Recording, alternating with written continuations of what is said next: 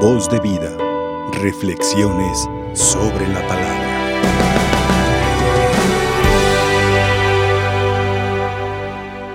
Durante distintos pasajes bíblicos hay un enfrentamiento constante de los fariseos, de los escribas con la persona de Jesús.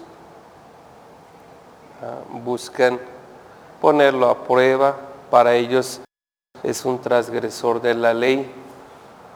Un judío, digámoslo así, de malas costumbres, que no se acata lo que viene la ley, o mejor dicho, la autoridad de su tiempo. Cosa que el mismo Jesús ha buscado abrir los ojos y meternos a la hora de escuchar ese enfrentamiento en la dinámica de darle sentido a la ley desde el Espíritu. Cuando Jesús habla concretamente a los discípulos, dice, cuídense de la levadura de los fariseos. Es decir, aquello que fermenta y a veces con tan poquito fermenta toda la masa, aquello que viene siendo mala influencia y actitudes que se repiten y que incluso yo creo que hasta en nuestros días puede haber, tanto lo que es la soberbia, el criticar sin tener a veces conocimiento de las cosas, sino simplemente escuchar dos, tres palabras y ya componer una oración. Y sobre todo a la gente que está haciendo el bien, aunque sea muy poquito, pero se critica y se apaga esas buenas intenciones. Los fariseos, la gente que se cierra al diálogo, gente que en su momento también quiere imponer su autoridad Y es curioso puesto que a veces el ser humano cuando toma actitudes así como estas cerradas, se cierra al encuentro con los demás, pero también se cierra a la acción del Espíritu Santo. No oye, no escucha, no se puede dialogar. Esa es la levadura a la cual hay que tener miedo. Esa es, digamos, las malas actitudes que de alguna otra forma nos impiden ver la acción de Dios en nuestra realidad, nos alejan, nos dividen de encontrarnos con los demás. Dice, teman más bien aquellos que pueden este, arrojarlos al lugar del castigo, no tanto a los que matan el cuerpo. Yo un poquito reflexionaba sobre esto de tener miedo. El miedo, una actitud netamente humana. ¿Por qué? Porque pone a prueba mi supervivencia, mi estabilidad y de alguna otra forma me limita y me limita de una manera quizás exagerada que no me hace sentirme libre hay gente que tiene miedo a la incertidumbre, enfermedades, aquellas cosas que no conocemos, por ejemplo, estar en una ciudad, en un lugar desconocido. Se tiene miedo a lo que me puede desestabilizar. Se tiene, miedo a la muerte y al dolor. Al inicio del Evangelio escuchábamos cómo de alguna otra forma la gente golpaba y se apretaban entre ellos, se me lo imagino golpeándose. Mm, para quienes hemos estado en el metro en la Ciudad de México, en una hora pico en la estación del metro Hidalgo, o a veces Simplemente el hecho de tomar camión y la gente se avienta, se avienta, ya no, ya no está esas sanas costumbres de antes, dar el lugar principalmente a la gente mayor o a los más pequeños. Y ahorita avientan porque estamos sobre tiempo. Somos una sociedad que va creciendo sí en número, pero también que va bajando en principios y en valores. Y así como crece la sociedad, también crecen los problemas y de ahí yo veía la violencia.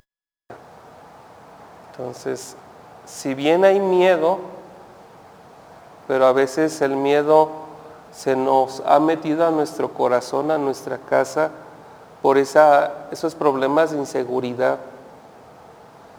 Que cuando una persona quiere darnos la mano, lo pensamos dos veces porque ya estamos ciscados, tenemos inseguridad en nuestro corazón, estamos a la defensiva. Y esa dinámica que estamos llevando poco a poco, que aparentemente no sucede nada, nos va metiendo esos miedos de encontrarnos con los demás, pero también este, nos va haciendo violentos. Recuerdo pues mi infancia, el salir a la calle, jugar, los papás, las mamás platicando, date la tarea de veras encontrarte, hacer esos juegos de interacción, desde un fútbol, desde jugar bebé leche, no sé, cosas de niños y ahora una sociedad cada vez más aislada, que tiene necesidad de encontrarse, pero repito, como ha entrado inseguridades, ha entrado muchas situaciones a nuestra vida familiar, pues nos va distanciando. Y no solamente, repito, de los vecinos, sino también de nuestra misma familia. Esa sociedad donde ya no hay respeto a los mayores ni a nuestros padres, esa sociedad que no nos gusta porque hay injusticias, pero se viven injusticias desde nuestras casas, una sociedad que pareciera que ha avanzado en cuestión de medios de comunicación, pero que cada vez más es intolerante, donde se quieren poner ideologías, palabras por encima de aquello que ha formado la sociedad como es la familia y como es la defensa a la vida. No existe el diálogo, pero se grita a voces que se nos escuche. Esta sociedad violenta, esta sociedad con miedo, y me ponía a pensar precisamente en qué momento nos hemos vuelto enemigos si estamos dentro de la misma casa. Estamos, somos partícipes de esta sociedad, vivimos en ella y tiene que haber caminos de reconciliación. porque no nos hemos dado la tarea de sentarnos y escucharnos? Porque incluso a nivel personal cambiamos lo bueno que hay en nosotros por a veces situaciones de violencia y dejamos a un lado nuestros valores, principios, sueños y el corazón se nos ha hecho duro a lo que hay que tener miedo precisamente es a la violencia que va creciendo en nuestro corazón, en nuestros hogares.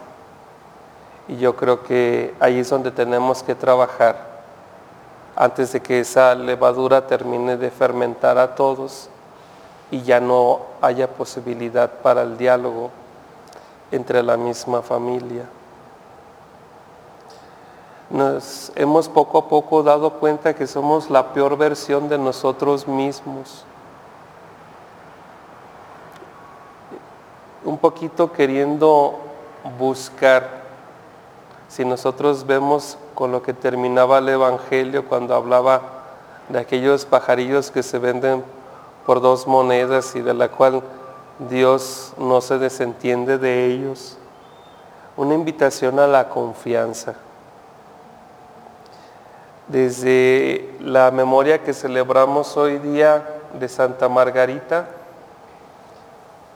es el mismo corazón de Jesús, nuestro Señor Jesucristo, que le muestra ese corazón abierto, pero también le muestra esas heridas y se mira, este corazón que tanto ama a los hombres, mas sin embargo recibe de ellos olvidos, desprecios. Las que le causa uno al corazón de Jesús, pues son las heridas que cargamos también nosotros. De ahí que ella nos invita a tener una vida eucarística y de conversión con los primeros viernes. Comulgar, hacer un acto de reparación, tener esa confianza. Uno diría, pero pues es muy fácil comulgar. Para ese tiempo las personas que comulgaban, o mejor dicho, la Eucaristía era como pan de ángeles, solamente para personas perfectas. Hoy día pues, se me hace necesario, indispensable, si hay tanto dolor en nosotros y poco a poco va creciendo, pues seamos sinceros, busquemos a Dios. En su momento, la espiritualidad del corazón de Jesús con Santa Margarita fue una solución muy fuerte con esta vivencia, es decir, nos falta Dios en nuestra vida, por eso una vida eucarística, una vida no solamente celebrada, una vida vivida, una vida también de adoración. Y la reparación, buscar el hecho de ser mejores, ser honestos con nosotros mismos. Si en verdad nos gusta la vida como la llevamos, ¿Qué es realmente lo que nosotros gritamos y exigimos? Si esto que gritamos y exigimos, o las formas, mejor dicho, nos hace ser mejores. Si hay la necesidad de gritar o sentarse a dialogar a la mesa, o poner los puntos claves también a nivel político y decir, necesitamos esto como sociedad pero estar dispuestos también a trabajarlo. Es muy fácil lanzar la piedra y decir lo que le corresponde a otros, pero recordemos que somos parte también de un todo. A mí me encanta esta actitud de confianza a la cual, repito, Santa Margarita y la última parte del Evangelio nos invitan, donde ella dice distintas frases y dice, el corazón de Jesús tendrá cuidado de ustedes en la medida que se confíen a Él. A veces cuando me toca salir de misiones, este, recuerdo y lo tengo bien grabado, cuando dice, ocúpate tú de mis cosas, que yo me ocuparé de las tuyas. Y dejarlo todo en manos de Él. Hacer de aquella misión, aunque sea pequeña, una proclamación del Evangelio, una catequesis, un taller, un curso, a veces hasta el mismo hecho de cocinar, barrer, le da un sentido diferente, porque tenemos a Cristo como referente de nuestra vida. Terminaría diciendo, bueno, entonces, con qué clase de Dios queremos encontrarnos. Desde la espiritualidad del Sagrado Corazón, con un Dios que es amigo, que está preso por amor a nosotros en el sagrario. Un Dios que sale a nuestro encuentro y nos quiere felices. Un Dios que es capaz de ahora sí, de ayudarnos con la cruz. Un Dios que es capaz de sufrir dolores muy fuertes por amor a nosotros. Un Dios que se hace carne. que hay que tenerle miedo